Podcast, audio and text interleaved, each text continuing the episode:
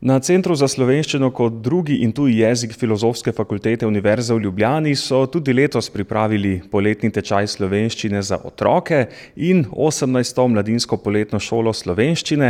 Z nami sta dr. Damjana Keren Andolšek in dr. Mihaela Knes, Centra za slovenščino kot drugi in tuji jezik. Glede na to, da so vaši poletni tečaji stalnica, kaj lahko razumemo, da je veliko zanimanja, da so udeleženke in udeleženci, pa seveda tudi njihovi starši, zadovoljni? Ja, vsekakor mogoče informacija za vas, da smo letos prvič zaprli prijave zaradi res velikega zanimanja. Kazalo je, da bomo presegli zmogljivosti kadrovske in prostorske, tako da smo se letos morali celo odločiti, da prijave zapremo. Lepa novica. In ste tako še lažje, pričakali poletje? No, ta čas je za nas zaradi vse organizacije, no, mogoče ni najlažji, je kar zahteven, ker je ob sami izvedbi pouka treba pripraviti še ves spremljevalni program, ki je, na Mladinski poletni šoli res bogat. mladim želimo poleg slovenščine predstaviti tudi čim več slovenske stvarnosti, tako na področju kulture, vsakodnevnega življenja, narave, seveda je pa naš program tudi športno, obarvan. Ker pa za mlade skrbimo štiriindvajset ur na dan, je to povezano z res kompleksno organizacijo in tudi seveda je treba imeti za to na voljo veliko kadrov, se pravi učiteljev v dopoldanskem času in asistentov, jim mi rečemo, to so večinoma študenti slovenistike na Filozofski fakulteti, pa tudi drugi študenti Univerze v Ljubljani, ki za naše udeležence skrbijo predvsem popoldne in pa zvečer na naših, spremljevalnih dejavnostih. Zdaj, govorili bomo tako o poletnem tečaju slovenščine za otroke kot o Mladinski poletni šoli slovenščine, tako da bomo zagotovo razumeli, kaj je kaj, kje je razlika. Mladinska poletna šola je tista naša paradna poletna prireditev, torej prireditev programa Slovenščina za otroke in mladostnike, ki deluje na Centru za slovenščino kot drugi in tuji jezik. Letos je že osemnajsta po vrsti. Vmes smo imeli dve poletni šoli po spletu, sicer pa vedno v živo v Ljubljani. tečaj za otroke je pa poletna možnost učenja slovenščine za mlajše udeležence, stare od osem do enajst let. Imamo pa letos eno manjšo skupinico, šest otrok se je udeležilo tega tečaja. Dva sta iz ZDA, dve, sestrici iz Francije, iz Egipta imamo eno deklico in fanta iz Srbije, ki se je preselil v Slovenijo, pa se bo zdaj tukajle učil slovenščino. Gre za otroke, ki so iz slovenskih družin, vsaj eden od staršev je Slovenec, se izselili ali začasno preselili v tujino in se zdaj želijo izpopolniti v znanju slovenščine. Večinoma znajo jezik od doma, torej še niso bili vključeni in se v šoli niso učili, zato grejo bolj ali manj od začetka. Teme so pa prilagojene njihovi starosti, zanimanjem. Poleg standardnih gradiv, ki jih imamo na Centru za slovenščino, tako pri, naših otrocih, ne, kot pri, starejših udeležencih, se pravi udeležencih Mladinske poletne šole, naši lektorji uporabljajo tudi IKT-tehnologijo. Za mlajše udeležence je zelo popularno naše spletno okolje, Križ-Kraž, a ne, kjer lahko spoznavajo dejavnosti online. Pri starejših udeležencih pa, lektorji večinoma sami pripravljajo tako gradivo, čeprav trenutno na Centru za slovenščino poteka projekt, in sicer postavitev učnega gradiva Čas za slovenščino v interaktivno obliko, ki bo tudi, pomenilo pomembno popestritev pouka. Seveda pa naše udeležence, zlasti udeležence Mladinske poletne šole, naši lektorji, naši učitelji seznanijo z vsemi, z elektronskimi viri, še posebej tiste, ki se učijo slovenščino na nadaljevalni in izpopolnjevalni stopnji, s katerimi si lahko pomagajo pri učenju jezika. To je Gigafida, potem tudi uh, spletni portal Fran, tako da vedo, ne, kaj v slovenščini obstaja in s čim si lahko pomagajo. Seveda se posrečujejo tudi s ChatGPT-jem, predvsem, ko pregledujejo njihove domače naloge. Ravno danes je ena od učiteljic prišla zjutraj z mešanimi občutki v zbornico, ker je seveda takoj eh, na prvi pogled ugotovila, da so stavki, ki so jih morali napisati njeni udeleženci za domačo nalogo, niso zrasli na njihovem zelniku, ampak da so si kar precej pomagali z tehnologijo, seveda, ker so bili brez napak, tipičnih napak in uh, res uh, s precejšnjim repom in glavo napisani. Uh, tako da, ja, to je tudi neka stvarnost, ne, s katero se učitelji srečujemo, in je pravzaprav zdaj naša naloga, ne, kako najti pot, da se učitelji se opolnomočijo, ob tem se pravi, da si s spletnimi viri pomagajo, ali pa tudi z umetno inteligenco pomagajo, ne pa da vse ta eh, umetna inteligenca naredi na mesto njih. Zdaj, tukaj se mi zdi, da, bomo, da je to nov izziv za učitelje, kako najti tisto pravo mero uh, vsega. Če govorimo o mladinski šoli, kdo pa so udeleženci tukaj, uh, koliko jih je, a jih lahko kako profiliramo? Letos se je mladinske poletne šole udeležilo 121 mladih, stari so od 12, 13 do 17 let, prihajajo pa pravzaprav z celega sveta. Med nami je že tradicionalno skupina maturantov iz Argentine, to je, imenuje se skupina Rast, to so srednješolci, ki so vsa leta od otroštva naprej v Argentini ob sobotah obiskovali slovensko šolo, zdaj v, v srednješolskih letih pa srednješolski tečaj, ki se zaključi med drugim tudi z izletom enomesečnim v Slovenijo in so del tudi naše poletne šole.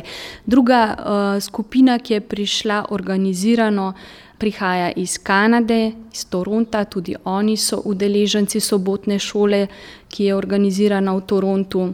Imamo eno večjo skupino tudi iz Benečije, to so učenci sedanji in tudi nekdanji iz Špetrske dvojezične šole. Potem pa imamo res uh, veliko udeležencev še iz državskih in goriških slovenskih šol. V večjem številu prihajajo še iz Srbije, iz Bosne, sicer pa imamo še posameznike, recimo, mogoče malo bolj oddaljeno iz uh, ZDA. Pravzaprav iz ZDA je kar velika skupina, ampak so prišli individualno, potem iz Egipta, iz Francije, Makedonije, Nemčije, Irske. Ne vem, če sem čisto vse, ampak vsega skupaj imamo letos iz, udeležence iz 20 različnih držav. Ja, to je pravi svet v malem. Kakšna pa je eh, vsebinska zasnova mladinske poletne šole slovenskega jezika? Vsebinsko se učencem povsem prilagodimo že ob začetku, v bistvu pred, preden se mladinska poletna šola začne, jim posredujemo tako imenovane uvrstvene teste in na podlagi teh rezultatov jih razvrstimo v skupine, tako da recimo res za vsakega ker je skupin, letos jih je 11, se pravi, imamo res veliko različnih skupin, uh, najdemo najboljšo skupino, v kateri lahko napreduje um, in sicer na različnih.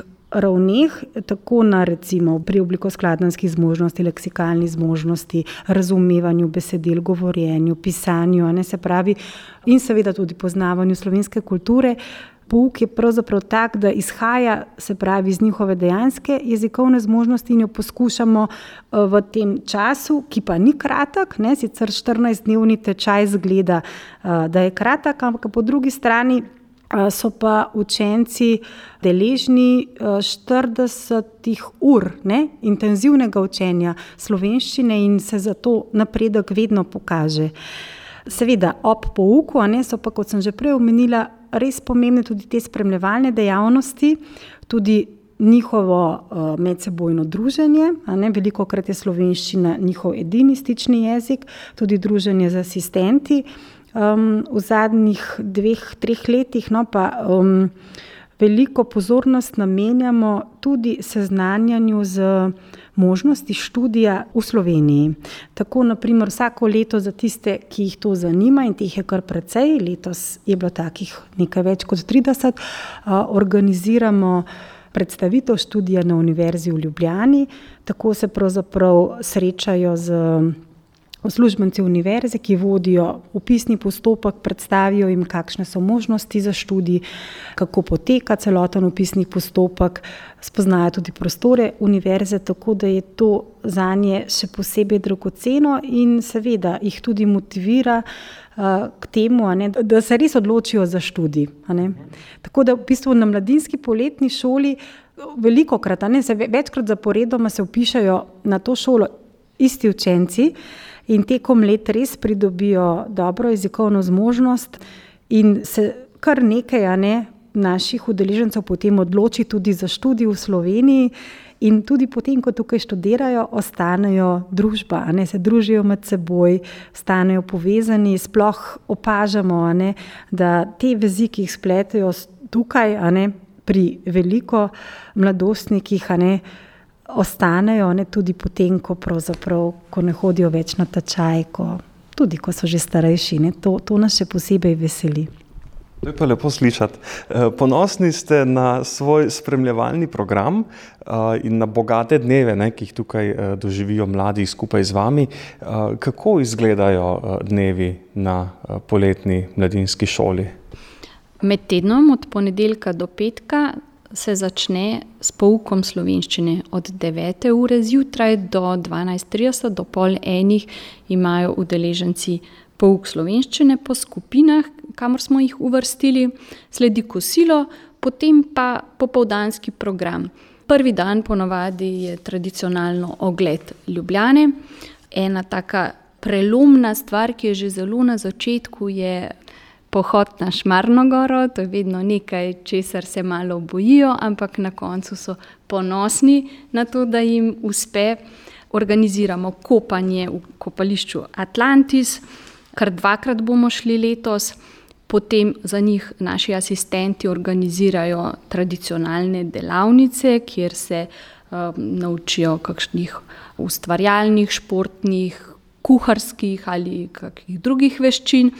Potem imamo tradicionalno športni turnir, kjer se po ekipah pomerijo v različnih športih. Organiziramo jim popovdne v nakupovalnem centru BTC, ker radi nakupijo kaj za domov, za prijatelje, za družino. Izlet na bled je vedno eh, zelo, zelo dobro sprejeto popovdne, ker se malce ohladimo v tej poletni vročini. No, in pa za vikend jim pripravimo dve celodnevni ekskurziji. Letos smo bili v uh, Velenju, uh, smo si pogledali muzej premogovništva in muzej na Velenskem gradu, sledilo je kopanje v Velenskem jezeru. V nedeljo smo bili pa na Primorskem, na obisku v Sečovalskih solinah, potem smo se pa ohladili v morju in se sprehodili skozi Piran. No, organiziramo pa tudi večere. Po večerji smo recimo pripravili filmski večer, ogledali so si slovenski film Gaj in svet, uživali so na plesni predstavi z naslovom Lakes, ki sta jo izvedla pevec Murat in plesalka Maša Kagao Knes. Potem smo imeli v gosteh folklorno skupino Tine Rožans, Predstavili so se z uh, folklornim nastopom in tudi naše udeležence naučili nekaj plesnih korakov. Imeli smo tudi glasbeni nastop skupine Gugutke, danes smo v pričakovanju argentinskega nastopa. To so naši udeleženci, maturanti iz Argentine, ki vsako leto tudi za nekaj drugih nastopov pripravijo res lep kulturno-plesni recitatorski nastop, kjer predstavijo svojo skupino, svojo zgodovino. Zaključi se pa seveda z zaključnim večerom, ki ga organizirajo naši asistenti. To je pa večer, ko vsa pozitivna energija, vse lepo, kar se je zgodilo v teh dveh tednih, eksplodira in je to res en tak poseben večer za naše udeležence. Vejo, da bo kmalo prišlo slovo in ponavadi so tudi sozice, čustveno nabito. Tako. Je ob tako polnih dnevih in večerjih eh, bi človek pričakoval, da potem po noči zelo dobro spijo. Ja, na to vprašanje bi še najbolje odgovoril uh, naš sodelavec Roman, ki skrbi za nočno varstvo udeležencev, ampak vsako jutro nam poroča, da so bili večinoma kar pridni. V resnici je program tako intenziven, da so utrujeni, je pa res, da to hkrati pomeni tudi, da se včasih malce teže umirijo, ampak kakšnih večjih težav pa res nismo imeli. Doktorica Mihajla Knes, morda veste, s kakšnimi razlogi se eh, udeležujejo mladinske poletne šole slovenskega jezika? Eh, a je to mogoče bolj želja staršev ali bolj želja udeleženk in udeležencev? Oboje. Veliko krat se zgodi tako, da je to najprej želja staršev, ko pridejo prvič, drugo leto pa želijo priti sami. Potem ima starše, te, starši težave, ker morajo svoj dopust prilagajati naši mladinski poletni šoli. Kakšen je njihov motiv, veliko krat izvemo že iz njihovih prošenj.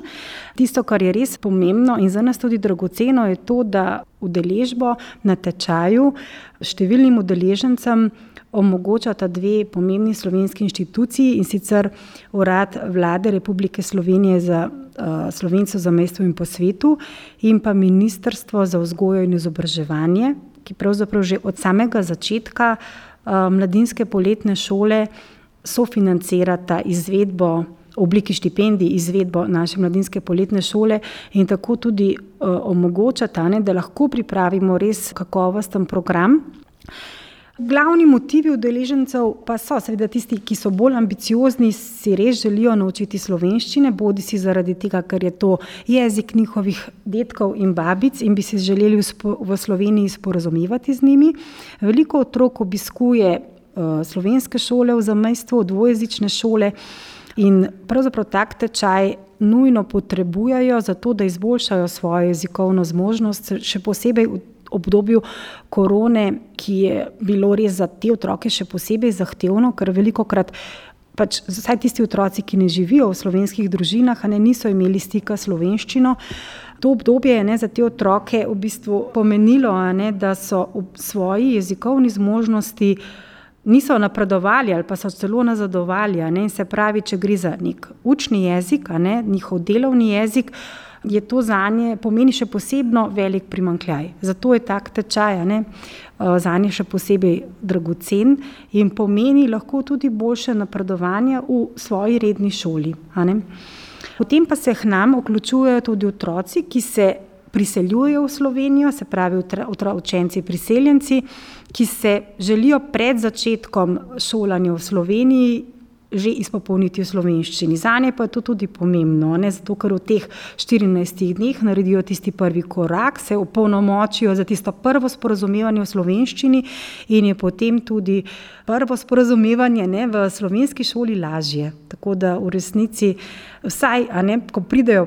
Prvič na našo mladinsko poletno šolo so motivi takšni, potem, ko pridejo naslednje leto, je pa absolutno tukaj tudi ta družabni vidik, med seboj se povežejo in se pravzaprav že celo leto dogovarjajo, pogovarjajo, da bodo prišli ne, in že pridejo kot prijatelji.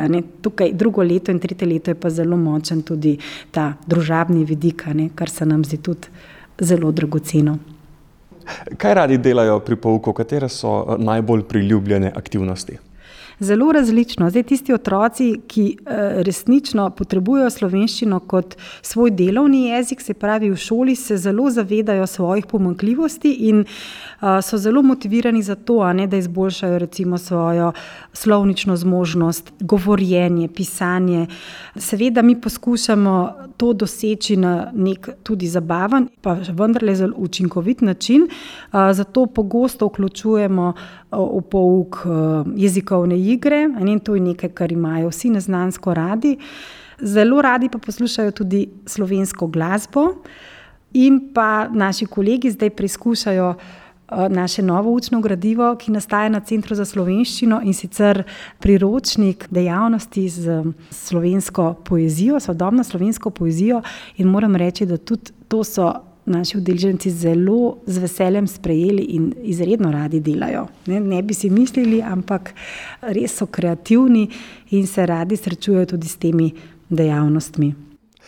Doktorica Mihajla Knes in doktorica Damjana Keren Andolšek, eh, prepričan sem, da smo do zdaj že koga motivirali, eh, da bi si želel priti na katerega od tečajev slovenskega jezika, ki jih pripravljate, in eh, priložnosti in možnosti bodo še, a drži.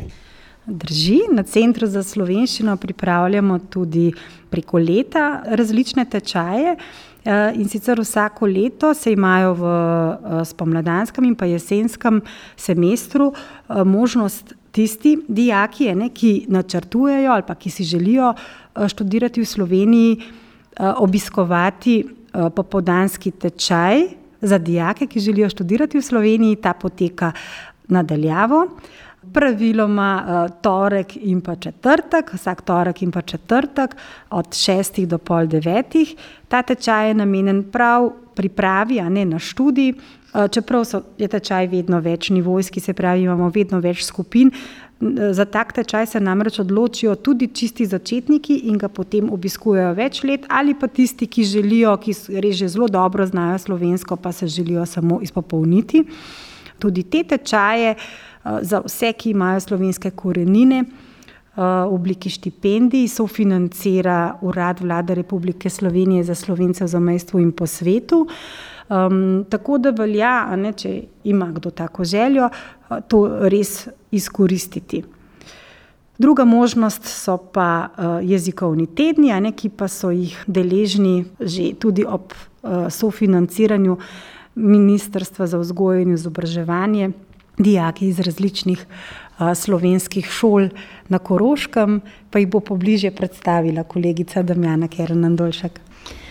Ja, od e, leta 2008 sodelujemo s koroškimi višjimi šolami in sicer v obliki intenzivnih tednov, ki jih organiziramo v Ljubljani za uh, dijake. Uh, gre za dijake slovenske gimnazije, dvojezične trgovske akademije, više šole za gospodarske poklice iz Šantjakoba in tudi obeh šol iz Velikovca, trgovske akademije in gimnazije Alpe Jadran. Pridajo na intenzivni pouk slovenščine, šest ur pouka na dan. Z vsako skupino se dogovorimo za um, program, ki ga potrebujejo. Uh, šole se odločajo za različne možnosti, um, nekatere se odločijo za začetno spodbudo, se pravi, pošljajo dijake začetnih letnikov, tako da postavijo neko osnovo, na kateri potem učitelji v šoli gradijo. Recimo slovenska gimnazija se pa že od samega začetka odloča za uh, neke vrste pripravo na maturo in eh, prihajajo učenci sedmega razreda, eh, s katerimi imamo pa potem druge poudarke jezikovnega tedna. Tudi za njih je pripravljen popoldanski program, ponavadi to pomeni obisk gledališča, spoznavanje ljubljane in različnih inštitucij, skratka vedno v dogovoru s šolo. Smo pa v resnici od leta 2008 do danes pokrili že kar številne generacije tudi koroških dijakov in jih bomo seveda tudi v bodoče zelo veseli. Kje si lahko v miru pogledamo vašo ponudbo in eh, vaše dejavnosti? Zelo primeren naslov je naša spletna stran centrslo.si. Tam je predstavljen natančno tudi program, eh, na katerem dela v Medve, torej slovenščina za otroke in mladostnike. Eh, najdete nas pa tudi na družabnih omrežjih, Facebook, Instagram, Twitter. Tudi tam objavljamo, kar se zanimivega dogaja na našem centru za slovenščino.